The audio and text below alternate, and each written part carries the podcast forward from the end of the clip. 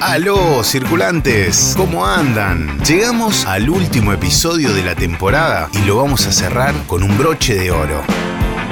Hoy van a escuchar el crossover que hicimos con Las Raras, uno de los podcasts insignia de la narrativa sonora en español. Circulantes, circulantes, circulantes. Es un podcast de Grupo San Cristóbal. San Cristóbal. Nuestro encuentro fue en Rosario, en el escenario de Estéreo, Festival de Podcast. Disfrutamos muchísimo de este featuring con las raras. Aprovechamos para conversar con los realizadores del show, conocerlos como circulantes, pimponear sobre varios de los episodios de esta y temporadas anteriores y también nos contaron algunas cosas acerca de su próxima temporada. Pero basta de spoilers. Vamos a ese momento. Buenas noches, buenas tardes, buenos días, según el momento en el que estén escuchando este podcast. Estamos en el Estéreo Festival de Podcast en Rosario, Santa Fe, Argentina. Somos circulantes featuring Las Raras. Estamos muy, muy felices de terminar nuestra temporada con un episodio que tiene que ver con alguna de esas referencias sonoras que buscamos cuando empezamos eh, con este podcast que indaga sobre cómo nos movemos en las ciudades. Justamente comenzamos en pandemia cuando se detuvieron las calles y también se detuvieron las muertes por accidentes de tránsito porque al no circular nos dimos cuenta cabalmente de la cantidad de gente que fallece a diario en rutas del mundo, ¿no? Por accidentes viales. Y para nosotros hoy, encontrarnos hoy con quienes le dan el tinte internacional a esta edición del Estéreo Festival de Podcast es realmente un gusto. Catalina May es periodista chilena, trabajó más de una década en prensa escrita y en la academia antes de crear Las Raras. Hoy es directora de contenido y anfitriona, host de Las Raras. Además trabaja como asesora editorial y editora de podcasts internacionales. Hola, muchas gracias por la invitación eh, al festival y a Circulantes. Estamos muy felices. Martín Cruz es ingeniero en sonido, director de sonido de Las Raras, trabajó en producción audiovisual, principalmente enfocado en la difusión científica antes de crear Las Raras. También es supervisor de sonido de la productora de podcast internacional Adonde Media. Martín, bienvenido a Rosario. Gracias, feliz también de estar aquí. Hacer un cruce de podcast siempre es interesante, pero nos llamó poderosamente la atención la búsqueda que estás haciendo para eh, la nueva temporada sobre una persona que, con, quien tuvieron un accidente vial en su momento. ¿Cómo, ¿Cómo fue?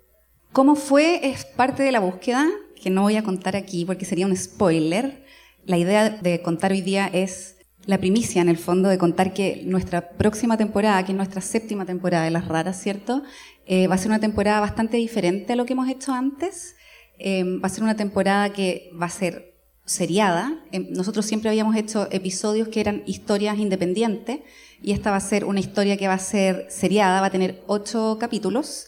y en esa historia justamente lo que nosotros hacemos con Martín es investigar, va a ser en tono como de true crime, justamente qué pasó eh, cuando yo tuve un accidente en que me atropellaron y quién me atropelló. Entonces, nuestra siguiente temporada se va a tratar de eso, ¿no? Y aquí una pequeña primicia, no es público, solamente una primicia para ustedes. Es el nombre de nuestra serie y la portada de nuestra serie que se llama Te Busco. Eh, lo vimos en medios porque eh, el comienzo de la investigación tuvo que ver con eso, ¿no? Con ciertos periódicos y con este Te Busco, eh, que, en realidad da el puntapié inicial. Y también, bueno, empezaste a hacer como muchas notas en torno a, bueno, cómo fue ese momento y en un punto, me imagino, la, narrativa de la nueva temporada.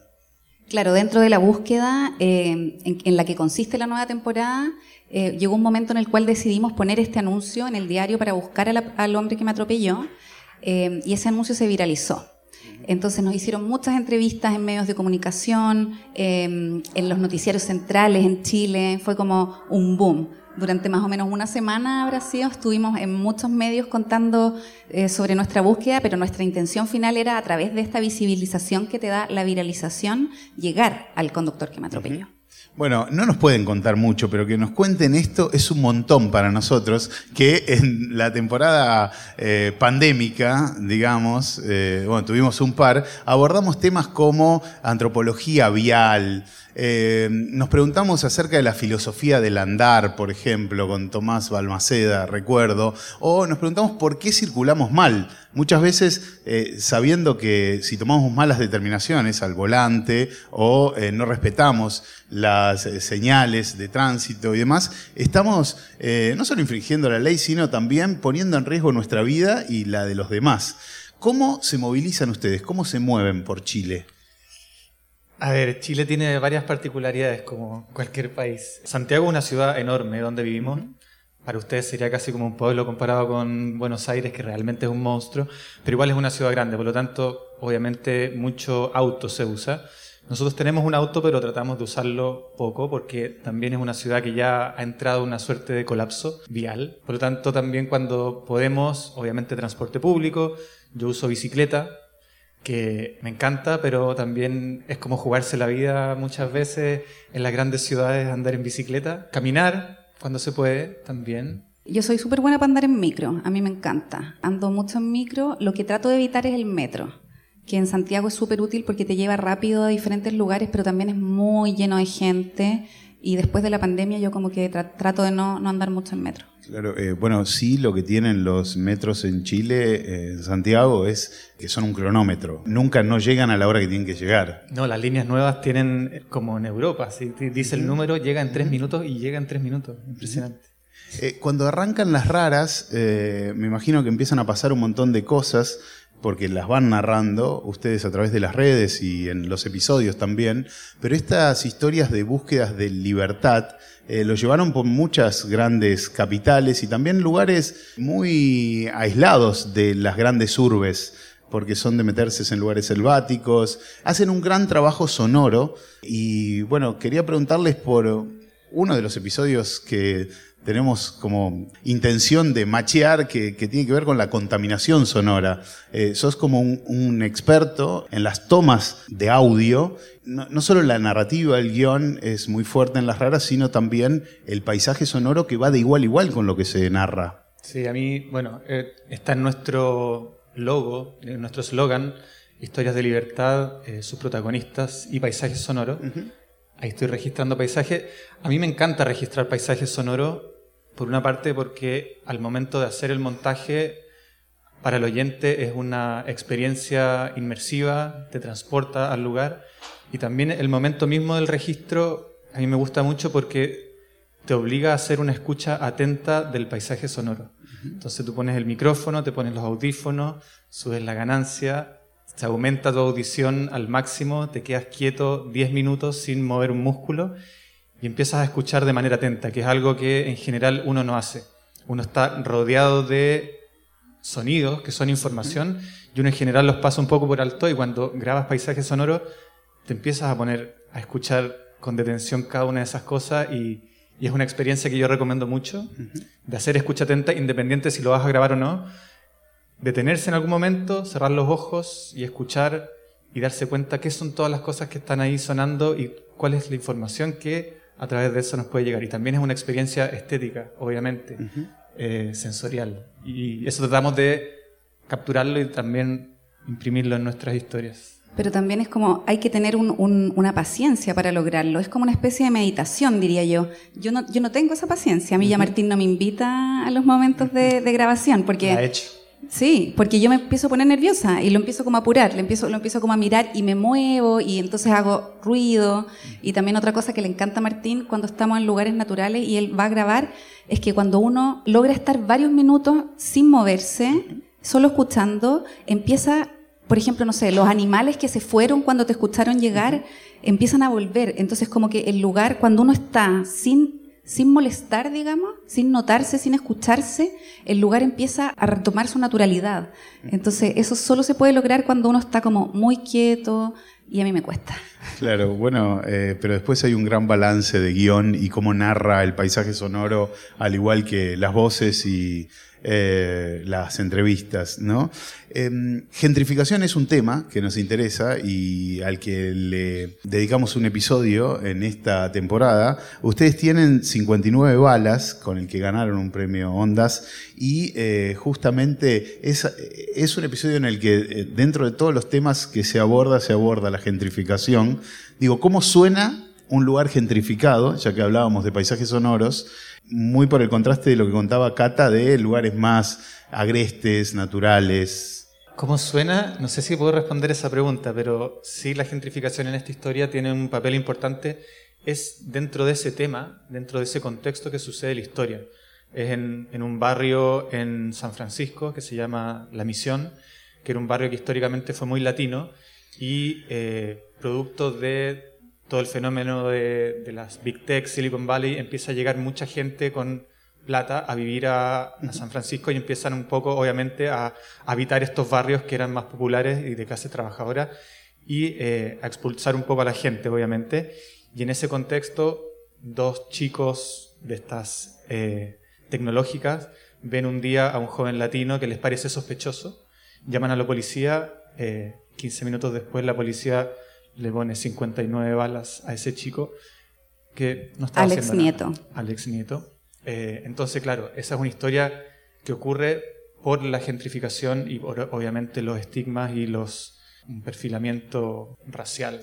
Les quería preguntar cuándo identifican que una historia es de libertad. Nosotros hemos definido las historias de libertad como historias sobre personas que rompen con las normas y luchan por un cambio social. Entonces ese es un concepto como muy amplio que nos permite abarcar diferentes temáticas, que son las temáticas que siempre están en debate. Derechos humanos, migración, eh, medio ambiente, eh, movimientos sociales, feminismos, etc. Dentro de, esta, de, esta, de este gran concepto de historias de libertad caben todas esas temáticas que a nosotros nos gusta tratar a través de historias. La gran mayoría de las veces son historias personales, otras veces son historias colectivas, pero siempre es a través de historias que nosotros tratamos estos grandes temas. Eh, y en esta temporada que se viene, la historia es tuya. ¿Cómo fue ese paso? Porque hablar en tempo true crime también es como revivir un momento fuerte de tu vida. Sí, totalmente. Bueno, nosotros siempre con Martín en las raras tratamos de desafiarnos a nosotros mismos, de no repetir, em, digamos, como recetas, ¿no? Siempre estar buscando nuevas formas para contar las historias y permitir que cada historia nos muestre de alguna forma cómo, cómo necesita ser contada.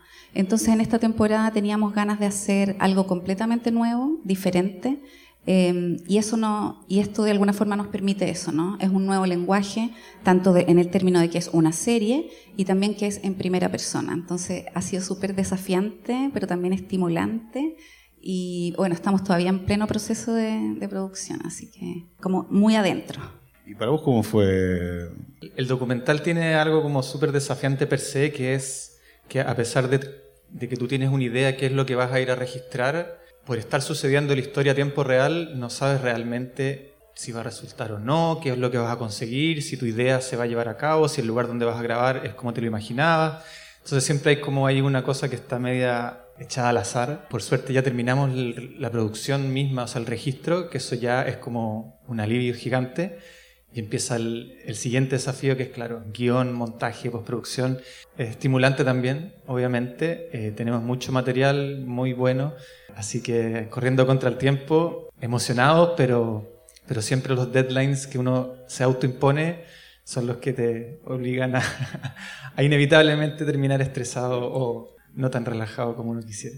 Hay un término que abordamos que tiene que ver con, con el caso que se llama coreografías urbanas, que tiene que ver con, bueno, eh, a veces vemos que las aplicaciones nos marcan las coreografías que hacemos, si vamos en bici, salimos a correr, a caminar, incluso las aplicaciones tiran coreografías urbanas mensuales o anuales de los países que visitan. Por ejemplo, ustedes que son de, de hacer muchos kilómetros tienen coreografías urbanas, imagino, en muchas locaciones. Pero les quería preguntar si identificaron algo en el andar según cada lugar en el que están. En este gran viaje que han emprendido con las raras, tienen registro de muchas coreografías urbanas diferentes y es cultural el cómo nos movemos, el cómo andamos. Ante el mismo cartel no se reacciona igual en Uruguay. Totalmente, de hecho, no, algo que nos llamó la atención En México, muy rápidamente acá. acá. de Rosario era como la cultura vial de los, los cruces de calle. Y le mandé un mensaje a mi hermano el día que estaba de cumpleaños y me dijo, yo me acuerdo hace 20 años que no habían, no habían señaléticas del, del tránsito y siempre solamente pasaba el que metía primero la punta, me dijo. Y eso se acordaba el de, de Rosario. Y yo creo que algo de eso, yo primera vez que vengo, pero creo que, que lo veo, como que hay algo distinto en cómo se circula acá en la ciudad, que por ejemplo en Buenos Aires y que en Santiago y en otros lugares que hemos estado, que me llamó la atención rápidamente. No sé si tú eres que, que nos Sí, puedes sí. decir de eso. Sí, sí, sí. De hecho, eh, en ese episodio dábamos con el término cooperar versus competir en el mismo, eh, en el mismo espacio urbano. Te vi en algunas entrevistas contar, bueno, eh, era en esta esquina, cómo fue la hora, el momento, identificar qué estaba pasando en ese momento. Claro, sí, bueno, todo eso va a estar muy detallado en nuestra nueva, nueva temporada. Sí, estamos muy ansiosos de Es conocer esta nueva temporada de eh, Las Raras. ¿Trabajan a, temporada cerrada? Digamos, ahora es toda la, cabeza full pensando en, en- en la temporada o son de, bueno, seguir recolectando historias que imagino también les van llegando por, por el propio recorrido de Las Raras ya. En general lo, lo pensamos por temporada, tratamos de definir una cantidad de episodios determinado por distintas circunstancias, acuerdos con los que hemos llegado con, eh, no sé, plataformas o productoras, está determinado también por el presupuesto, por la ventana de tiempo, cuándo queremos publicar. Nuestra última temporada fueron 18 episodios y obviamente eso implicó una búsqueda activa de historia, no, no solamente que nos llegaran, sino nosotros salir a buscar historias de manera como súper activa. Estábamos trabajando con un periodista en México, Emiliano Rodríguez, y una de sus tareas era buscar historias. O sea, no solo en México, sino que en Latinoamérica, en lugares a los que nosotros íbamos a ir. En algún momento vinimos a Argentina, que nos invitaron a un, evento y contactamos a un productor acá en Argentina para que hiciéramos una historia acá. Entonces, cada contexto de alguna forma define cómo va a ser la producción. En el caso de esta temporada, sabíamos que era una historia, no sabíamos cuántos episodios iban a ser. El material de alguna forma iba a determinar eso. Y en este caso van a ser ocho episodios. ¿Y qué vendrá futuro? No lo sabemos todavía. Eh, ¿En qué momento está el podcast? Porque estamos ante esa discusión por estos días aquí y este es el escenario propicio como para eh, preguntarles. Eh, ustedes tienen una mirada muy, muy amplia acerca de, bueno, ¿qué, qué está pasando con el podcast hoy? ¿En qué estadio está el universo del podcast? Qué difícil. Es difícil. A mí siempre me cuesta esa pregunta, porque bueno, nosotros empezamos a trabajar el 2015 y a publicar el 2016. Entonces ha crecido mucho eh, el, el- el ecosistema del podcast desde entonces.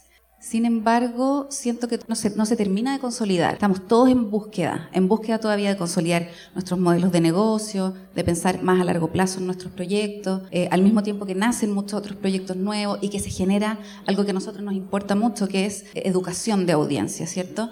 Entonces, yo siento que es una industria que está creciendo, se está consolidando, pero todavía vamos como en ese proceso, siento yo. Sí, total. O sea, uno podría decir que es como un momento de inflexión, pero han sido momentos de inflexión yo creo que los últimos cuatro años constantemente. Entonces, es nada, es algo que está muy viva. Como dice Cata, hay cosas muy positivas como eso. O sea, que hayan cada vez más instancias, cada vez más productoras, cada vez más audiencia.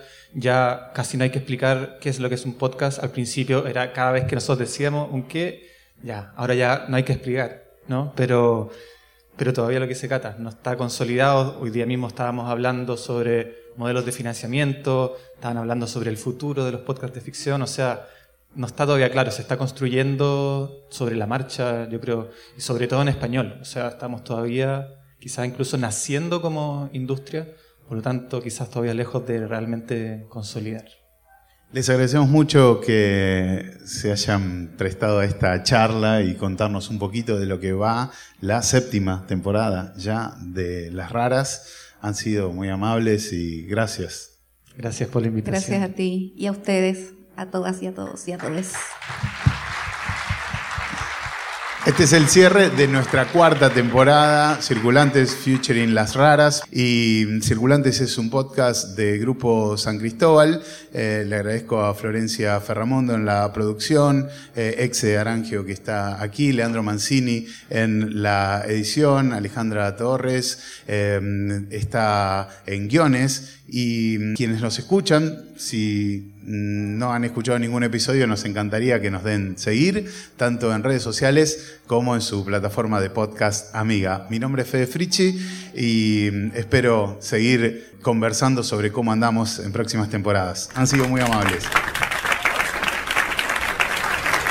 Esta temporada llegó a su fin pero vamos a volver a tus oídos muy pronto. Si llegaron hasta acá, les contamos que hay cuatro temporadas con episodios variados sobre movilidad, diseño urbano, sostenibilidad, así que pueden maratonear circulantes. Mientras podés contarnos en las redes sociales qué episodios descubrís o cuáles son tus favoritos. Somos Circulantes. Soy Fede Fritchi y te doy las gracias por habernos acompañado hasta acá. Sigamos circulando.